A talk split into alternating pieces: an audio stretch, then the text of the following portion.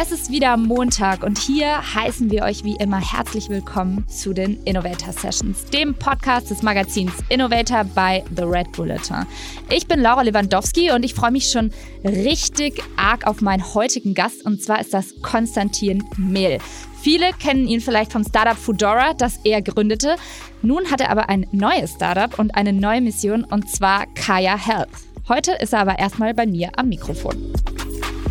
Also ich würde zum Beispiel sagen, halt, und das geht nicht nur um Startup-Ideen, sondern auch über ähm, alles, was man so macht als Hobby oder im privaten Leben. Ähm, wenn man halt überlegt, ob man was machen soll und man hat nicht so ein ganz klares Ja im Kopf, dann sollte man es vielleicht eher nicht machen.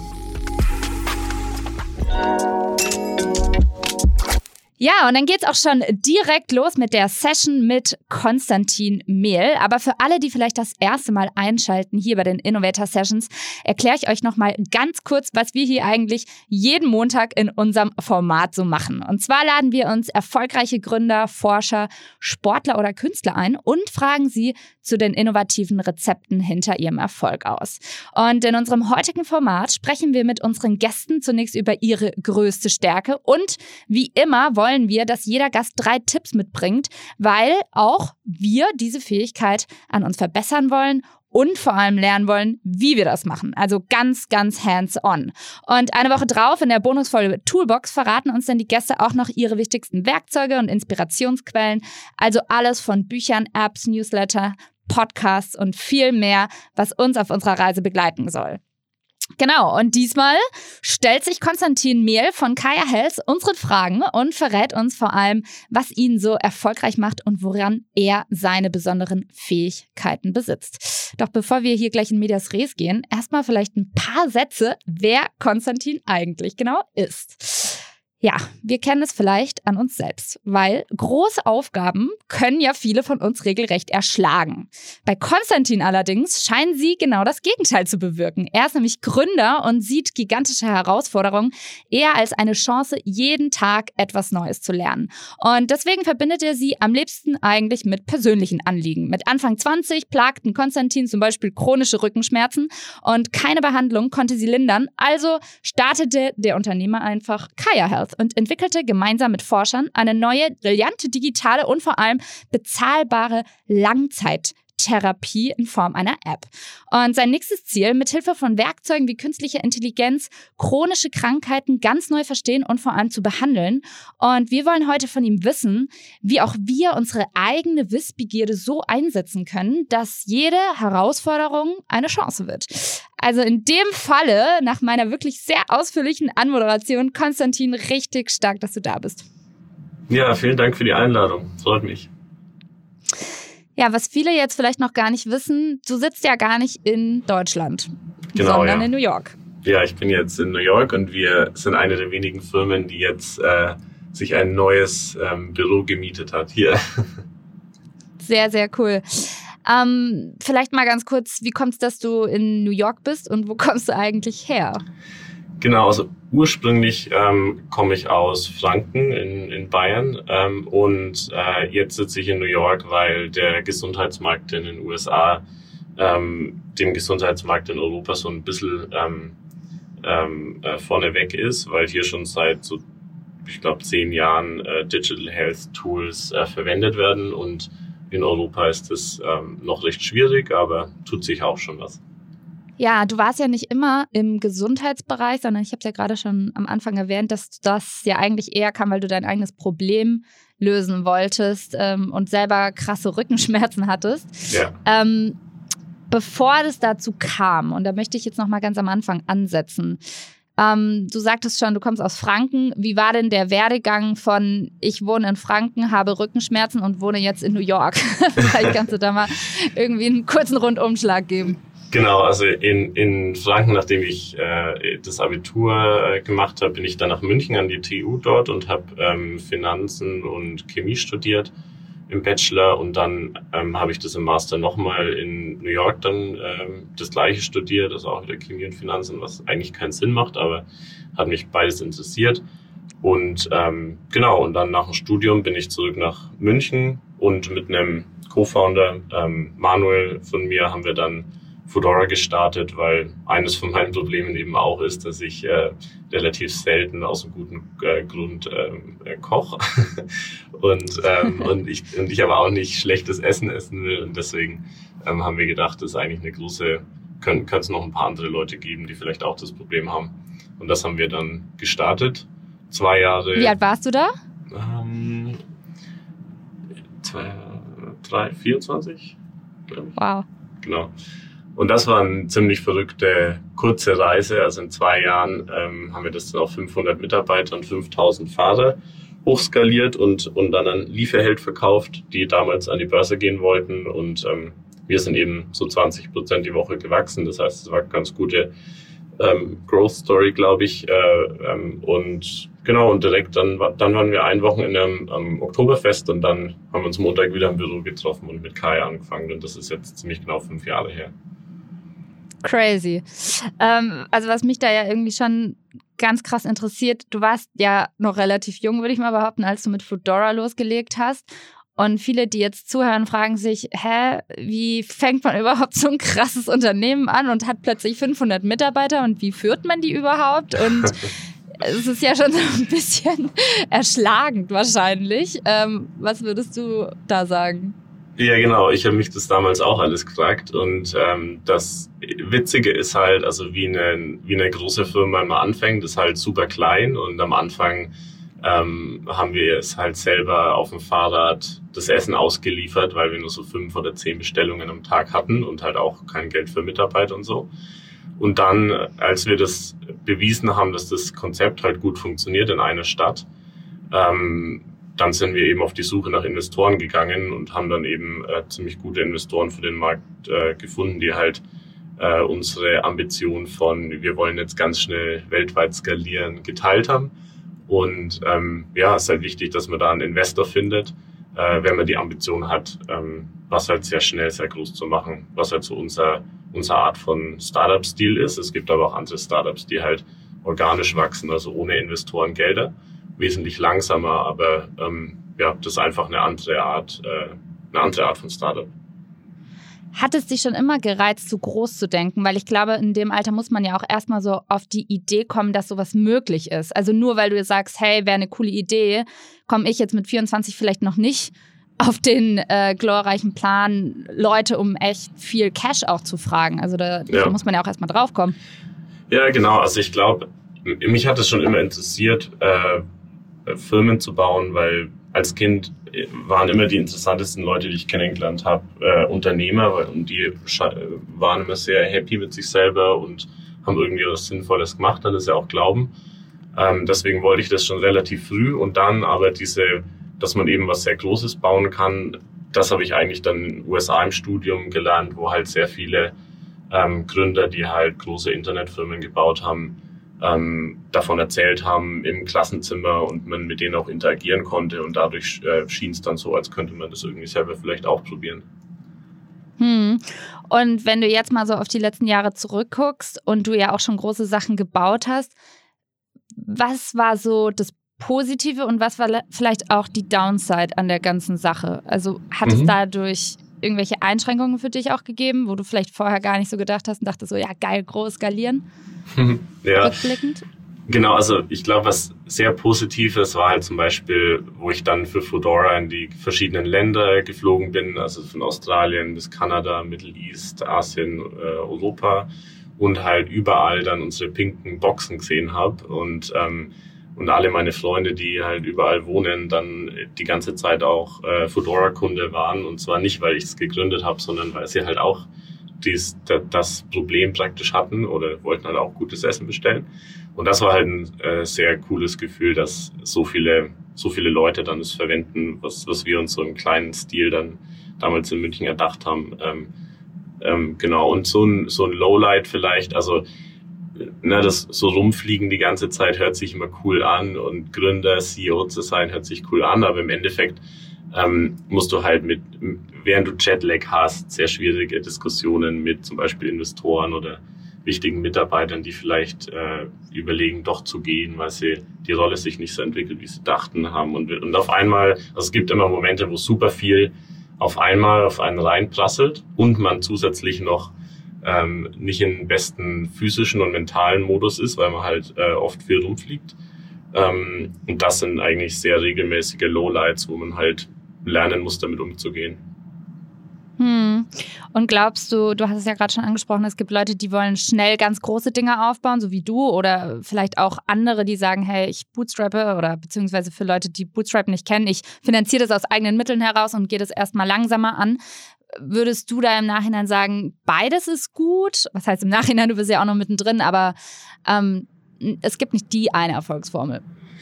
Nee, genau. Und zum Beispiel mein Bruder ist auch in New York und der macht seit zehn Jahren das gleiche Startup und die haben jetzt ähm, so, ich glaube, 50, 50 Mitarbeiter und die haben bisher eineinhalb Millionen Dollar eingesammelt und, ähm, und äh, wir haben bei K jetzt schon 50 Millionen eingesammelt nach, äh, nach halb, so, halb so langer Zeit. Und im Endeffekt ähm, ist es einfach eine Frage von, was für eine Typ von Gründer man ist und was man für eine mentale Einstellung oder für ein Ziel mit der Firma eben hat. Und ich glaube, ich bin eben eher so ein, so ein äh, Gründer, der halt mehrere Sachen gründen will. Und zum Beispiel mein Bruder ist eher jetzt ein Gründer, der halt eine Sache sehr lang machen will.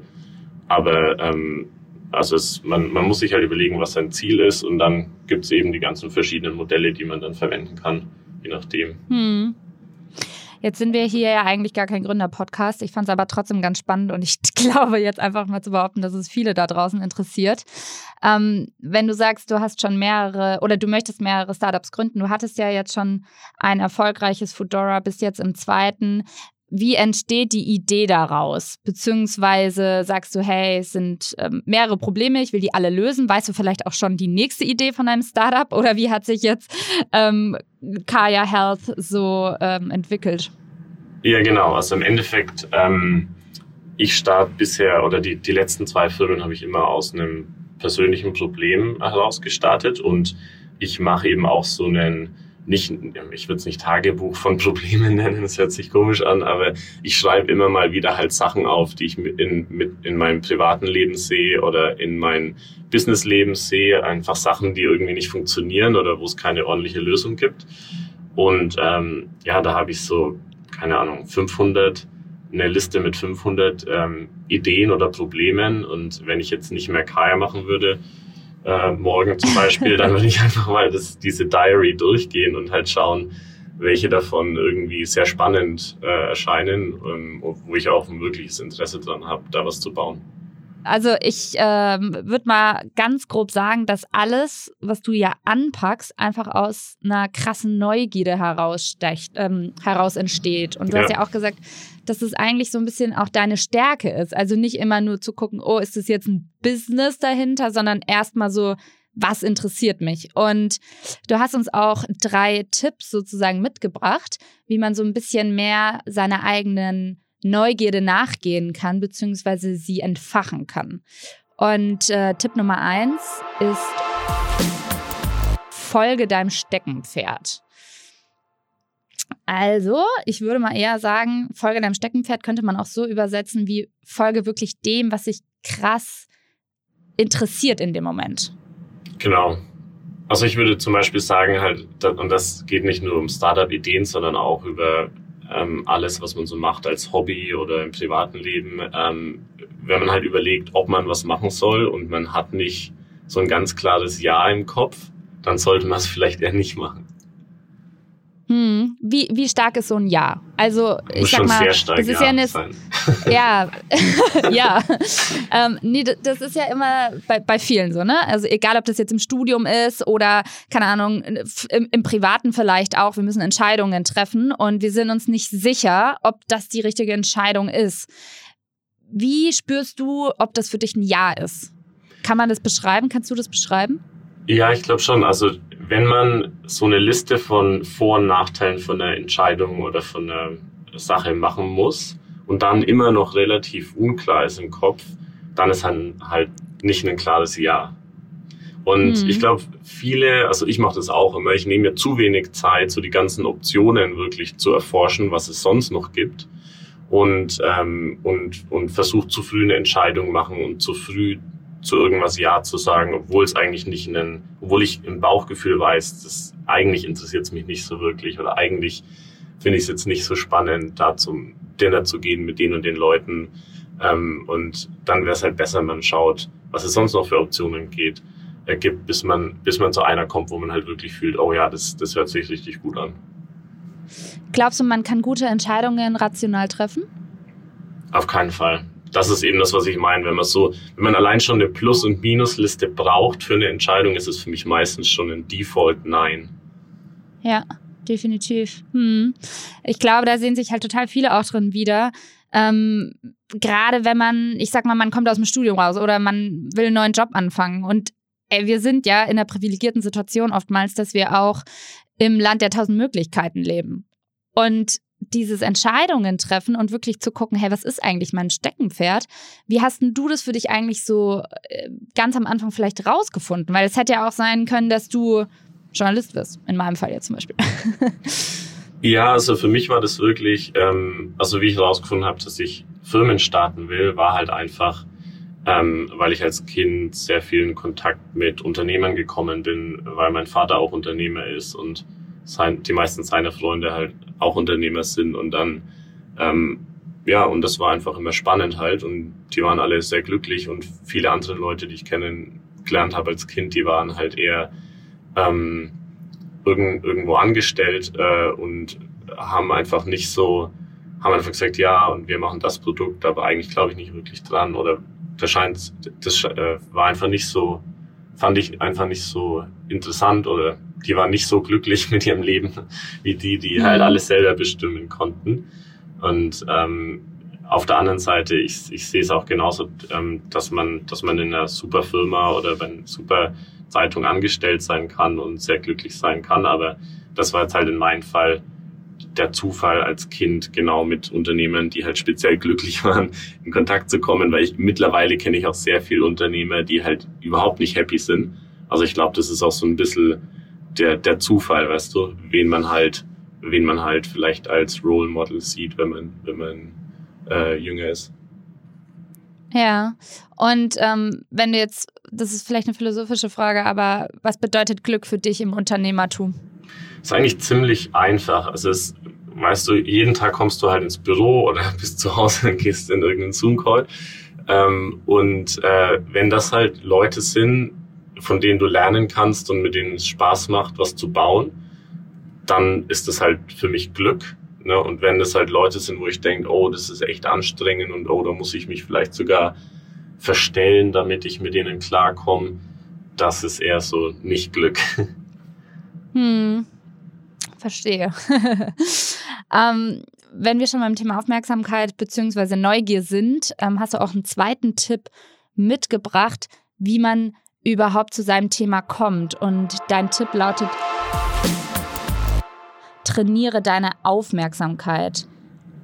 Ja. Ich denke, das ist ein ganz wichtiger Punkt ähm, für alle da draußen, die sich eben wie du fragen, hey, was ist denn überhaupt mein nächstes Thema?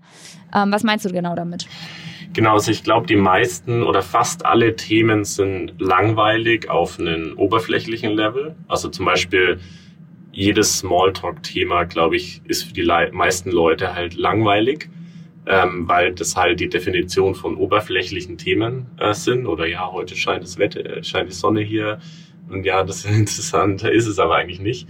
Und wie fast jedes Thema ist eigentlich ziemlich uninteressant auf, auf, die, auf dem obersten Level. Und was ich halt spannend fand, ist, ähm, wenn es mir mal langweilig war bei einem Abendessen mit Freunden, weil die ein Thema, über ein Thema geredet haben, das mich eigentlich nicht so interessiert hat, ist, wenn ich halt detaillierte Nachfragen stelle, werden die selbst langweilige Themen dann auf einmal ziemlich interessant. Und ähm, was, was ich jetzt sehe, halt, zum, also ich bin ziemlich viel in, in Product Development ähm, involviert und da geht's halt wirklich um so Details, wie die App genau das und das macht und wie sich die Nutzer verhalten weißt du, die, die hören auf, die App zu verwenden, obwohl, ihr, obwohl ihre Schmerzen weniger werden. Warum genau ist es so? Und dann, wenn man da richtig im Detail dann nachbohrt, dann wird's halt immer spannender. Und ich glaube, das ist einfach eine super leichte Art, ähm, ja, den Alltag wesentlich interessanter zu machen und auf wesentlich mehr Inspirationen zu stoßen. Hm. wenn, wenn du das so erzählst, glaube ich, dass viele Leute vielleicht gar nicht die Geduld haben, nachzufragen, beziehungsweise zu ungeduldig sind, um dran zu bleiben. Hm, ich weiß nicht. Also zum Beispiel, ich bin halt zu ungeduldig, nicht nachzufragen, weil dann sitze ich halt einfach da und es ist langweilig. Das ist halt die andere mhm. Option mhm. in den meisten Fällen für mich. Und das ist halt nicht so cool, weil dann denke ich mir halt, naja, ja. jetzt gelangweilt rumzusitzen, ist halt so mein, mein Albtraum. Ähm, deswegen, äh, ja, an, anstatt dass ich mental abschalte, frage ich einfach irgendwas nach, also, obwohl ich vielleicht gar nicht verstehe. Und auf einmal wachen auch die Leute auf und sagen, oh, der interessiert sich dafür, okay, jetzt vielleicht erzählen wir auch mal die interessanteren Aspekte von der Geschichte oder so. Wie laufen so typische Sessions mit deinem Co-Founder auch ab, mit dem du jetzt Kaya baust? ähm, also wir haben einen ziemlich witzigen Arbeitsmodus. Wir schauen erst immer irgendein Skifahrvideo an, weil mein Co-Founder und ich beide sehr große Ski-Freunde sind. Und ähm, dann sind wir ziemlich entspannt und dann äh, diskutieren wir die ganzen anderen Themen und ja, wir bereiten halt alles immer so schriftlich vor. Ähm, das heißt, jeder kann das schon mal alles lesen dann ist man gar nicht damit beschäftigt, sich gegenseitig abzudaten, sondern kann halt dann direkt die spannenden Sachen oder die Entscheidungen diskutieren. Würdest du sagen, es gibt so eine Sache, die du von deinem Co-Founder in Sachen Aufmerksamkeit gelernt hast? Ähm, Aufmerks ja, genau. Also ich glaube halt, was bei Manuel sehr ausgeprägt ist, ist halt dieses, dass er so unabhängig denkt. Also zum Beispiel interessiert es ihn nicht so, was viele Leute über ihn sagen oder die meisten Leute über ihn sagen oder die meisten Leute über ihn denken oder über Kaya denken, sondern er will halt alles selber verstehen und glaubt sehr stark an seine, an seine Logik zu denken. Ähm, und das ist sehr angenehm, äh, so jemand als Co-Founder zu haben, weil er halt sehr ruhig bleibt in Situationen, wo es mal ein bisschen heißer wird, wo man mal einen schlechten Artikel bekommt oder mal oder zum Beispiel eine, eine Lawsuit ähm, oder ähm, irgendwie äh, Mitarbeiter gehen wollen oder so, dann bleibt er halt sehr ruhig und will es halt verstehen, was da passiert und ist halt erst so der, hm. der Problemlöser vielleicht. Ja. Und wo würdest du sagen, bist du sein Komplementär in der Hinsicht? Ähm, also ich habe halt einfach den Drive, was, was Großes zu bauen. Und ich glaube, in der Kombination ist das halt sehr gut, äh, weil, ja, weil, also wenn du in der Startup-Welt nachschaust, ist so zwei wichtige Aspekte von, von Gründerteams, ist halt dieses, dieses Independent Mindness, also dass man sehr unabhängig denkt und die andere ist halt, dass man einen starken Drive hat. Und ich glaube, wir beide haben beides, aber ich habe das eben sehr viel ausgeprägter, dass ich was Großes bauen will und Manuel hat es sehr viel ausgeprägter, dass er sehr unabhängig denkt. Hm. Und ähm, an, wenn ihr jetzt mal bei, bei dem Thema Kaya Health bleibt und wir nochmal zum, zum Thema Aufmerksamkeit kommen. Wenn du jetzt und, und da vielleicht jetzt auch mal auf die breitere Ebene was andere davon ähm, mitnehmen können, wenn du jetzt diese App baust und du da immer tiefer eintauchst, begleitest du diese Prozesse, ich sag mal, ongoing? Ähm, tust du die schriftlich festhalten? Wie läuft es bei dir ab, dass du immer wirklich immer tiefer eintauchst, stundenlang da dran bleibst? Oder hast du da inzwischen auch einfach Teams, die das mit dir zusammen machen? Genau, also ich darüber können wir jetzt zwei Stunden reden. Ich versuche es mal kurz runter zu äh, kondensieren. Also im Endeffekt, ähm, wenn, wenn man halt eine kleine Firma ist, bis so zum Beispiel 30 Mitarbeitern, dann arbeitet man halt sehr viel direkt an Sachen. Und wenn man dann eher Richtung 100 Mitarbeiter geht, dann arbeitet man, dann ist man eher so ein Manager von Managern, ähm, die dann wiederum Teams haben. Das heißt, man, die Aufgabe ist dann eher halt Klarheit über die Strategie zu schaffen oder ähm, Fundraising zu machen, also wenn man externe Investoren hat oder halt äh, neue Manager einzustellen und die zu finden. Das sind so die drei üblichen Aufgaben, wenn, wenn man jetzt so ein bisschen größer ist. Aber generell bin ich halt immer noch ein Fan davon, sehr nah an Themen zu sein und vor allem Produkt interessiert mich halt einfach sehr stark. Und ja, genau, also wie, wie wir, also Kaya praktisch lebt so ein bisschen mein Charakter und alles ist halt schriftlich und schön detailliert und äh, ich kann dann überall im Detail ziemlich zeiteffizient was dazu schreiben. Also zum Beispiel die letzten vier Stunden vor dem Podcast. Jetzt habe ich nur damit verbracht, lauter ähm, lange Dokumente von meinen Direct Reports zu anzuschauen und da halt überall Sachen reinzuschreiben oder andere Dokumente verlinken, die die sehen sollten, damit sie da weiterarbeiten können. Ähm, und das ist einfach super effizient und äh, ja und, und, und sehr fair irgendwie, weil ich glaube, viele Menschen fühlen sich in, im, also wenn man jemand gegenüber sitzt und dann gleich antworten muss, sehr viel unangenehmer, als wenn, wenn sie es einfach schriftlich hinschreiben können. Das heißt, so sind wir halt offener für auch introvertierte Leute und viele Leute bei KS sind introvertiert, die dann trotzdem alles sagen können, was sie wollen. Das klingt eigentlich nach einer ganz guten Überleitung zu deinem dritten Punkt, beziehungsweise deinem dritten Tipp und der heißt Überspringen den Smalltalk. Warum sage ich, das ist eine gute Überleitung? Weil das für mich so ein bisschen nach ähm, eigentlich so einem Kommunikationshack ähm, geklungen hat oder beziehungsweise auch, wie man empathischer mit seinen Gegenübern sein kann. Also wie du sagtest ja gerade selber, nicht jeder hat jetzt äh, Bock sofort zu antworten, nicht jeder ist irgendwie äh, jemand, der gleich ähm, auf den Biertischen tanzt. Ja. Was sind da so deine Gedanken zum Thema Kommunikation?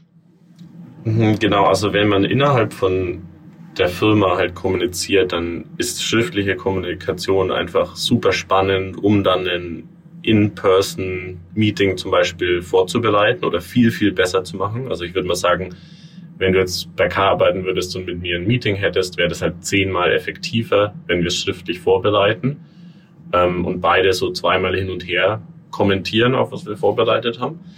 Ähm, und dann, wenn man mit Leuten außerhalb der Firma spricht, ist es halt ganz erfrischend für die anderen Leute auch, wenn man halt gleich irgendwas aus wirklichem Interesse heraus fragt, wo man, wo man in ein interessanteres Thema gleich reinkommt, als jetzt das Übliche, halt den üblichen Smalltalk zu machen. Glaubst du, ähm, man kann sich auch gezielt vorbereiten? Also wenn du jetzt sagst, hey, ich bin jetzt irgendwie bei einem Dinner, bei einer Dinnerparty und ich kenne die Leute da nicht, aber ähm, ich will nicht Gefahr laufen, dass es irgendwie langweilig wird. Mhm. Bereitest du dich darauf vor, beziehungsweise guckst du schon mal genau an, wer da an deinem Tisch sitzt? Bei Dinnerpartys mache ich es zum Glück nicht. dann, ähm, weil ich sage zum Glück, weil dann würde ich wie eine, wie eine Maschine wahrscheinlich ähm, für die Zuhörer sich langsam anhören. Ähm, ja. Aber natürlich, wenn ich auf eine Konferenz gehe und das ist für Kaya und das sind zum Beispiel mögliche Kunden oder Investoren dort, dann macht es halt die ganze Konferenz sinnvoll, damit ich nicht mit 50 Leuten sprechen muss, die nicht an KI interessieren, bevor ich dann die zwei finde, die sehr interessiert sind. Das kann man halt vorher ziemlich gut wissen. Aber jetzt so das Beispiel, das du gebracht hast bei einem Dinner, da ist es eigentlich ähm, eher witziger halt oder interessanter auf die Situation einzugehen und auf ähm, ja einfach die Leute einzugehen, anstatt anzuschauen. Aber das ich ja, was, was ich ja ganz spannend finde, äh, ich muss gerade selber ähm, nachdenken. Gerade jetzt, ich meine, finden ja keine Konferenzen statt und man ist ja schon primär, wenn überhaupt, am Connecten auf Social Media oder LinkedIn. Ähm, und mir ist aufgefallen, wenn man sich wirklich auch nur mal zwei Minuten die Mühe macht, rauszufinden, also eine Sache rauszufinden, die diesen Menschen besonders macht, das ist so viel wert. Ja, auf jeden Fall. Also wenn man die Zeit hat, sich auf die, auf die ganzen ähm, Veranstaltungen oder Konversationen vorzubereiten, ist natürlich immer besser. Und vor allem jetzt auf LinkedIn, also wenn du mal meinen LinkedIn sehen würdest, dann siehst du halt, 98 Prozent der Anfragen sind halt nicht ähm, auf mich wirklich angepasst. Und ja. ähm, die beantworte ich auch nicht. Und sonst schon? Und sonst äh, schon, ja. Also ich oder jemand von meinem Team. Ja, ja. Wie kriegt man deine Neugierde? indem man was Spannendes macht. Also im Business halt, indem man einfach was macht, was wirklich jetzt eine bessere Zukunft baut. Ähm, weil das ist halt das Spannendste, wenn man Produkte baut, dass man was baut, was halt, weißt du, wenn du so einen Science-Fiction-Film schaust und dir denkst, boah, das wäre halt cool, wenn das wirklich die mhm. Zukunft wäre genau sowas halt zu bauen, weil im Endeffekt entsteht halt so die Zukunft, wenn man mal anfängt, so ein Produkt zu bauen. Wie findest du dann so Gründer wie Elon Musk? Findest du die äh, visionär und cool? Oder ich keine Ahnung, vielleicht hast du ihn sogar schon mal kennengelernt? Ähm, also ich glaube, das Gute an ihm ist halt, dass er was macht, was wirklich, äh, was wirklich mal innovativ ist und was, ähm, was mal nicht einfach nur ein Internet, eine Internetfirma ist, wo man nicht genau weiß, ob das wieder in unsere Freizeit raubt. Ähm, oder äh, ähm, na, so wie Social Media und, und Netflix ja. und diese Sachen, da weiß jetzt nicht genau, wie hilfreich das wirklich ist am Ende. Und er macht halt das, was zu seiner Philosophie passt. Aber für mich persönlich sind die Sachen, die er macht, jetzt nicht das, was ich sagen würde, was für mich das Wichtigste ist, ähm, ähm, dass man eigentlich lösen sollte. Also ich finde zum Beispiel Gesundheit weitaus wichtiger, als zum Mars zu kommen. Aber Tatsächlich. Das ja. sind halt nur so mein Gedanke. Und ähm, last but not least, wenn wir jetzt noch mal kurz beim Thema Smalltalk bleiben, hattest du eigentlich mal so ein Gespräch, das war so Smalltalk-mäßig, oder hast du eine krasse Sache herausgefunden, dachtest dir so, okay, es hat sich definitiv gelohnt, da mal nachzubohren? Es lohnt sich eigentlich immer. Also weil es wird immer einfach spannender, als es sonst gewesen wäre. Und ich glaube halt, das, was wir alle uns nicht kaufen können, ist irgendwie mehr Zeit. Ne? Und das heißt, mhm. ich versuche halt sicherzustellen, dass ich so wenig Zeit wie möglich ähm, vergeude, weshalb auch so schwierig ist, für mir ähm, Termine vielleicht zu finden. Ähm, und wenn ich dann in der Situation bin, dann will ich halt danach einfach sagen, hey, das war spannend jetzt oder da war was interessant oder das war ein, das war ein netter Mensch oder so, ähm, den ich kennengelernt habe. Ähm, deswegen ist eigentlich immer, wenn man nachfragt, also ich habe es noch nie erlebt, um das Gegenteil zu nehmen, ich habe es noch nie erlebt, dass Nachfragen eine negative Sache hervorgebracht hat. Ja, ja, klar, definitiv. Also ähm, ich bin ja ehrlicherweise die Kategorie, selbst wenn ich im Taxi sitze und ich war jetzt zweieinhalb Monate in Südafrika und ich bin sehr viel Uber gefahren ich habe ja wirklich jeden Taxifahrer gefragt, wo er herkommt, wie lange er hier schon wohnt. Und die Uber-Gespräche, die waren echt krass. Also es ist total oft passiert, dass ich im Taxi angefangen habe zu heulen, weil der mir irgendwie die verrücktesten und dramatischsten leider auch Geschichten aus seiner Familie und Vergangenheit erzählt hat und ja, Diskriminierung. Und ich muss auch ganz ehrlich sagen, es hat sich immer gelohnt, nachzufragen, weil ich mich alleine auch schon daraus total, ich habe mich echt weitergebildet. Ja, auf jeden Fall. Und es ist halt auch, also jeder ist irgendwie spannend, ne? Weil, und wie du ja. halt sagst, du kannst halt, also die, die meisten Menschen haben halt einen komplett anderen Hintergrund und das ist immer interessant, allein schon über den anderen Hintergrund zu lernen. Also. Total. Ja. ja, mein Struggle ist eigentlich eher, ich bin auch so neugierig, dass ich so viele Infos rausfinde, dass ich manchmal gar nicht ja. weiß, wohin mit diesen ganzen Infos. Am liebsten würde ich jedem Menschen helfen. Oder ich würde aus allem, ich habe so viele Ideen in meinem Kopf. Ich bräuchte echt mal, also falls du sowas mal erfinden kannst, irgendwie so eine Box, da kann ich mein Gehirn reinschütten und daraus werden dann Mensch, Business Cases. Ist das nicht so ein Podcast einfach, wie du schon machst, wo halt ganz viele Menschen ja. zuhören? Das ist doch ein gutes Sprachrohr. Ja. Ja, das stimmt, das stimmt. Nee, wirklich, ich bin echt total obsessed davon. Ich liebe das einfach. Und ich glaube, das bringt mich auch jeden Tag so auf die Matte. Also für mich, was wir hier gerade machen, ist für mich kein Job, sondern ich liebe das. Ich würde dich auch so fragen. Ich würde dich, äh, keine Ahnung. Ja. Also habe ich ja auch schon. Ja, hast du jetzt. ja, nee, nee, ich, äh, ich bin total ähm, großer, großer Verfechter davon zu fragen und ja, Smalltalk das, das ist echt Zeitverschwendung. Ähm, genau, aber um die Zeit unserer Zuhörer und Zuhörerinnen nicht zu verschwenden, werde ich jetzt noch mal ganz kurz deine Stärke und deine drei Tipps zusammenzufassen. Und zwar lernen wir heute, wie wir neugieriger werden, beziehungsweise unsere Neugier vielleicht eher auch in die richtige Richtung kanalisieren ähm, um was äh, Großes zu bauen. Und du hast gesagt, folge deinem Steckenpferd, also AK deiner ähm, Leidenschaft und schau wirklich, was interessiert dich wirklich. Also wer ähm, erfolgsversprechende Projekte umsetzen will, der braucht halt einfach einen langen Atem. Und wenn man irgendwas macht, wo man einfach ja nicht 100% dahinter steckt, beziehungsweise das Gefühl hat, das ist jetzt ein heißes Topic oder irgendein Trend, ja, liebe Leute, dann werdet ihr wahrscheinlich nicht so weit kommen. Also das ist ganz wichtig. Ähm, Punkt zwei hast du gesagt, trainiere deine Aufmerksamkeit ähm, ja, Neugierde ist ein Muskel und je mehr Aufmerksamkeit man im Endeffekt den Details schenkt, in welchen Situationen auch immer, ich denke, die sind überall im Alltag versteckt, ob in Gesprächen mit anderen oder in Projekten oder in Problemen, die andere auf den Tisch legen. Also überall da stecken die entscheidenden Details, die vielleicht auch neue Ideen oder Innovationen hervorbringen. Ähm, Aufmerksamkeit ist, glaube ich, sowieso ein Gesellschaftsproblem, an dem wir alle mal arbeiten sollten. Ähm, genau, und last but not least, überspringen den Smalltalk.